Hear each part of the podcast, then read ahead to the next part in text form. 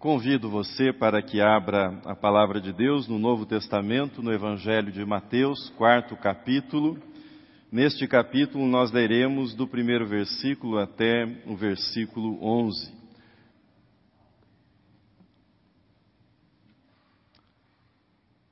Jesus veio ao mundo para libertar-nos do mal. E se essa era a missão da sua vida, como testifica o Evangelho, a sua primeira batalha seria travada contra o príncipe das trevas, o diabo, conforme lemos no Evangelho de Mateus. No Rio Jordão, ao ser batizado, Jesus ouviu a voz do Pai dizendo-lhe: Tu és o meu filho amado, este é o meu filho amado em quem eu me comprazo. No deserto, a sibilante voz do tentador chegou aos ouvidos de Jesus: Se és o Filho de Deus, transforma essas pedras em pães. Se és o Filho de Deus, atira-te abaixo. No batismo, Jesus foi abraçado pelo amor do Pai. No deserto, na tentação, Jesus foi atacado pela serpente Satanás. Não há prova mais elevada de amor do que as escolhas que uma pessoa faz na sua vida. Meras palavras não são, jamais serão o bastante. Somente aqueles que têm a possibilidade da escolha podem ser louvados pelos seus atos, ou seja, pelas suas escolhas é pela tentação e pelo esforço que são reveladas as profundezas do caráter de um ser humano. Na escolha de Cristo, tudo estava novamente em jogo. No deserto, nesta cena retratada no Evangelho, repetiu-se a tentação de Adão.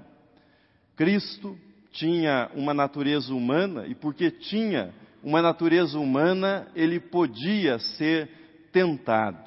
Se ele era semelhante a nós em todas as coisas, como a palavra de Deus o diz, ele teria de passar pela experiência humana de resistir à tentação. Se Jesus não tivesse tomado sobre si a natureza humana, ele não teria sido tentado. Mas como ele assumiu uma natureza humana, ele precisava ser tentado também. As tentações tinham o objetivo de desviar Jesus do sacrifício que viera para realizar na cruz em nosso favor. Em vez do Calvário para conquistar os corações dos seres humanos, Satanás sugeriu três alternativas, três possibilidades que sempre reluzem diante dos olhos humanos. Quais são elas?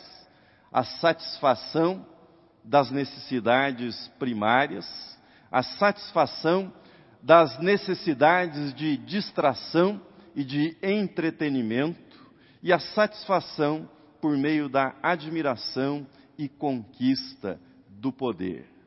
A humanidade sempre adorou e a humanidade sempre adorará aqueles que resolvem problemas, aqueles que são capazes de realizar espetáculos e aqueles que deixam claro quem é que manda aqui, com quem está o poder e quem está no poder. Pão, circo e palácio são manchetes desde que o mundo é mundo. E como o diabo é bem velho, como ele não nasceu ontem, ele bem sabe da força tentadora destas três coisas: pão, circo e palácio. No deserto, quando Deus falou com Moisés, Moisés perguntou para Deus o seu nome e ouviu de Deus a seguinte resposta: Eu sou aquele que sou. A essência de Deus é a verdade mas a essência do diabo é a mentira. Sendo a mentira a essência do diabo, ele assim se define: eu sou quem não sou. Eu sou quem não sou. E nós temos nesse texto Satanás fingindo ajudar Jesus, fingindo ajudar Jesus a encontrar uma resposta para a seguinte questão: como cumprir a minha missão junto à humanidade? Como conquistar os corações humanos? Satanás tinha um plano, e nesse plano que Satanás oferece para Jesus, Jesus deveria fugir da cruz, ele deveria evitar a cruz a todo custo, e ele deveria desviar-se do pagamento do preço pelos nossos pecados. E Satanás apresenta-lhe um atalho, um atalho para que Jesus conquistasse popularidade, para que ele conquistasse os corações dos seres humanos e para que Jesus esquecesse essa conversa ultrapassada a respeito de culpa, a respeito de pecado, a respeito de morte, a respeito de expiação. Esse é o plano que Satanás apresenta para Jesus. E o apresenta em três partes. Primeira delas, pedras em pães. A tentação da mesa.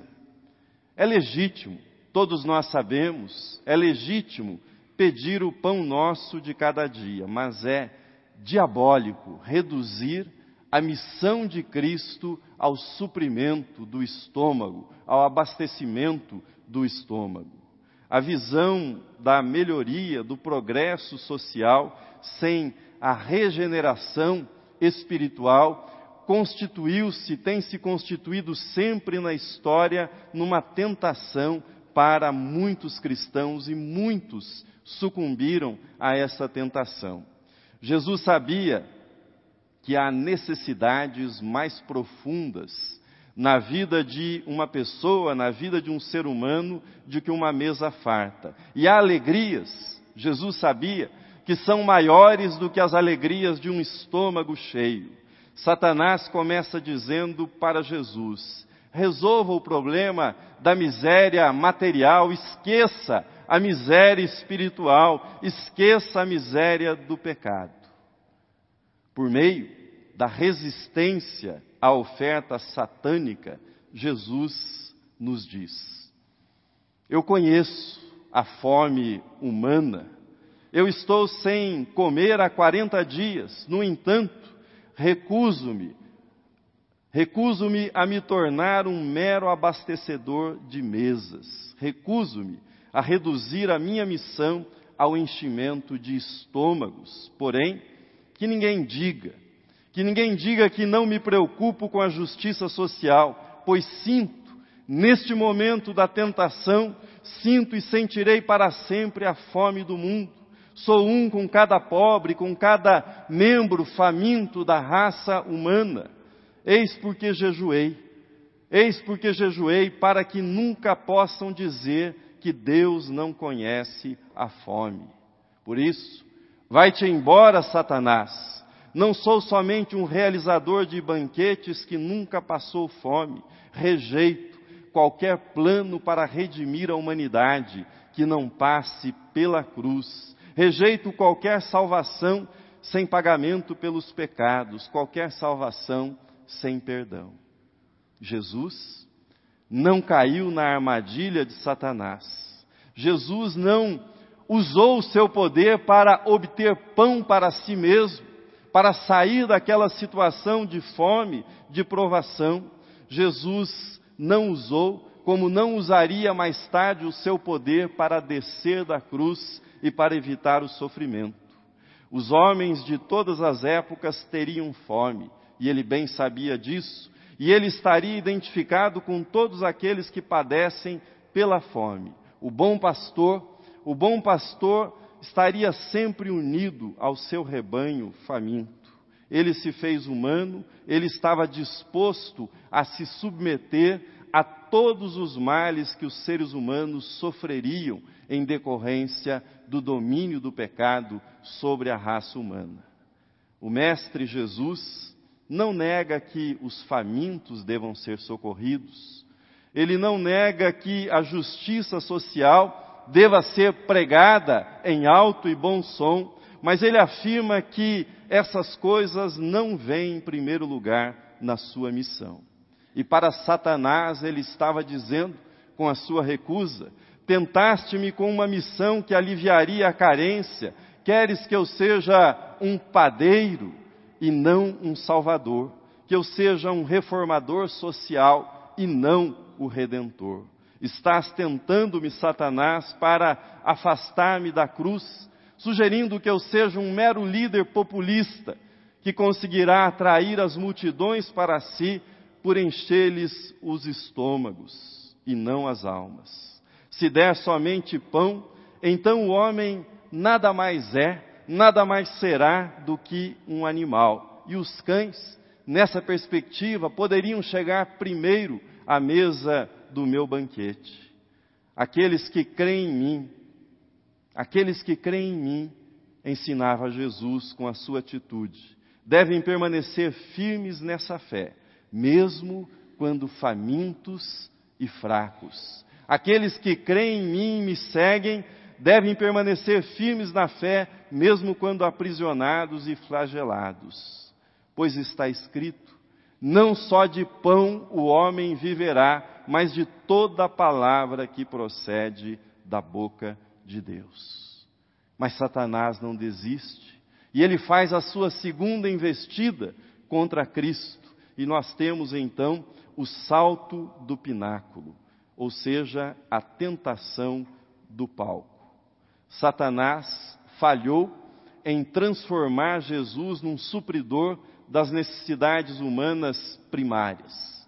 Mas se falhou a oferta do pão, vamos tentar o circo, o palco, o espetáculo, pensou Satanás e percebendo que Jesus não caíra na tentação de reduzir o homem à sua condição animal, Satanás o tentou com o orgulho e a vaidade, coisas bem conhecidas de Satanás. Na verdade, Satanás exibiu seu próprio tipo de vaidade ao levar Jesus para o pináculo do templo, um lugar alto, um lugar impressionante, e dizer para Jesus: Se és filho de Deus, se és filho de Deus, atira-te abaixo, porque está escrito: aos seus anjos ordenará a teu respeito que te guardem, e eles te susterão nas suas mãos, para não tropeçares em alguma pedra.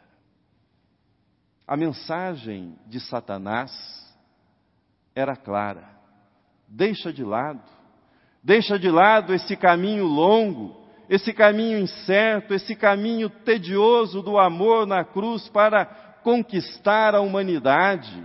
Afinal, o povo ama o show, o povo ama o espetáculo e não o sacrifício. As pessoas estão sempre entediadas. Leve alegria para o tédio em que elas vivem, não mexa com esse negócio de culpa, de pecado suba ao palco, faça um show para elas, que as leve a esquecer um pouco da tristeza, do sofrimento, que as leve a esquecer as suas falhas morais e os seus problemas. É isso que você deve fazer. A segunda tentação era para Jesus abandonar o caminho da cruz e tomar o atalho fácil do entretenimento, para que todos acreditassem nele de imediato, para que todos o aplaudissem. Satanás queria, espertamente, ser o dono do espetáculo, e ele queria, na sua companhia de teatro diabólico, Jesus no palco e o Pai nos bastidores comandando os anjos. Queria obrigar o Pai a alterar as leis da física que ele mesmo criara, ou seja, o Pai, queria que Jesus se tornasse objeto de cuidados especiais, isento das leis da física. Era o velho diabo querendo colocar Deus contra Deus. Jesus, em alto e bom som, ao resistir à segunda tentação, nos diz: Só atraio, só atrairei a mim aqueles que me olham na cruz, aqueles que me contemplam na cruz, pois é pelo sacrifício e não pelos prodígios que eu sou um Salvador. Vim ao mundo fundar a minha igreja, e não um circo sagrado ou uma companhia de teatro. Quero discípulos, não quero público. Quero adoradores diante do altar e não admiradores diante do palco. Quero que me sigam por amor e não por terem visto um show de pirotecnia celestial. Nenhum sinal será dado a esta geração a não ser o sinal de Jonas, ou seja, o sinal de alguém que se ergue das profundezas da morte e não o sinal de alguém que faz um show saltando de um pináculo. De modo mais radical, o que Jesus está dizendo nessa segunda tentação é: quero que os homens creiam em mim, creiam em mim mesmo quando não os protejo das leis naturais e dos males humanos. Quero os meus discípulos amando-me na prisão e na morte, assim como eu os amei em meu próprio sofrimento. Por fim, por fim respondeu Jesus para Satanás: Também está escrito: Não tentarás o Senhor teu Deus. Mas Satanás investiu pela terceira vez contra Jesus os reinos deste mundo, a tentação do palácio. Levou ainda o diabo a um monte muito alto, mostrou-lhe todos os reinos do mundo e a glória deles, e lhe disse: Tudo isso te darei. Tudo isso te darei se prostrado me adorares. As palavras de Satanás são atrevidas, muito atrevidas. Não esqueça que Deus é aquele que é e Satanás, Satanás diz ser quem não é. Por isso ele faz essa oferta para Jesus. Os reinos do mundo realmente foram entregues para Satanás? A Bíblia o chama de príncipe deste mundo. Mas não significa que ele seja o dono dos reinos deste mundo. Na verdade, por consentimento popular, por conta do pecado, ele tem reinado sobre os reinos desse mundo. A humanidade entregou os reinos a ele pelo pecado, mas ele é, na verdade, um mentiroso, um farsante. Quando ele oferece para Jesus os reinos deste mundo, é ele nesse papel de farsante. Oferecia os reinos deste mundo sob uma condição: que ele fosse adorado por Jesus. E adoração Adoração significa serviço, adoração significa submissão, adoração significa compromisso. O serviço seria então, da parte de Jesus, o seguinte: já que o reino do mundo estava sob o poder do pecado, se Jesus aceitasse a condição de Satanás, o novo reino que Jesus viesse a instituir seria somente uma continuação do antigo reino de Satanás. Em resumo, Jesus poderia possuir a terra, mas ele não poderia transformá-la. Jesus poderia dominar a terra, mas ele não poderia redimi-la. Ele não poderia conquistá-la verdadeiramente para o Pai. O reino que Satanás ofereceu era, na verdade, o reino do palácio, o reino do poder humano e não do Espírito de Deus. O palácio é o lugar das tramas, é o lugar das maldades. Nicolau Maquiavel talvez seja quem melhor entendeu a lógica do palácio. Ele escreveu a sua famosa obra de ciência política, O Príncipe, e nessa obra ele diz mais ou menos o seguinte: para que um príncipe possa manter-se no poder, e a reflexão da obra toda gira em torno disso, manter-se no poder. Assim diz Maquiavel: para o governante é melhor, para manter-se no poder, para o governante é melhor ser temido do que ser amado, pois os súditos acabam desrespeitando aqueles a quem amam, mas sempre obedecem àqueles que governam sob a égide do terror. Assim dizia Maquiavel. Jesus não veio ao mundo para oferecer mais do mesmo. Não. Jesus não veio ao mundo para oferecer mais daquilo que já se conhecia nos palácios. Ele não veio para expulsar Herodes do seu palácio. Ele não queria o lugar de Pilatos também, ou o palácio de Pilatos. Não. Lembremos que o filho do homem não tinha sequer onde reclinar a sua cabeça, segundo nos dizem os evangelhos. Jesus não reina em palácios, Jesus reina em corações, em corações humanos que submetem a Ele. Jesus não conquista pela força, Jesus conquista pelo amor. Jesus diz ao tentador: por ora, Satanás, os palácios, os palácios todos do mundo estão em Suas mãos. O reino dos céus não será arrastado para o lamaçal dos palácios deste mundo. O Filho de Deus não precisa de um palácio, Filho de Deus precisa de um calvário precisa de uma cruz, precisa ser pregado numa cruz pelos, pelos pecados cometidos nos palácios de Jerusalém, nos palácios de Atenas, nos palácios de Roma, de Washington, de Caracas, de Brasília. Não quero os reinos, não quero os palácios deste mundo, Jesus está dizendo, visto que trazem a marca terrível da mentira, do pai da mentira e da violência. Primeiro, vencerei o mal nos corações dos homens e depois conquistarei o mundo. Satanás, diz Jesus, eu destruirei o seu domínio sobre este mundo, transformando o coração de fiscais e juízes corruptos, transformando o coração de soldados violentos, transformando a vida de prostitutas desesperadas. Eles serão os meus embaixadores, eles serão os portadores da notícia desse novo reino. Eles levarão a mensagem de que nada adianta o homem ganhar o mundo inteiro se perder a sua alma. Termino. Olhe para a sua fome e você será devorado por ela.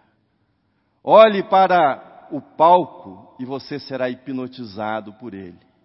Olhe para o palácio e você será seduzido e cooptado por ele.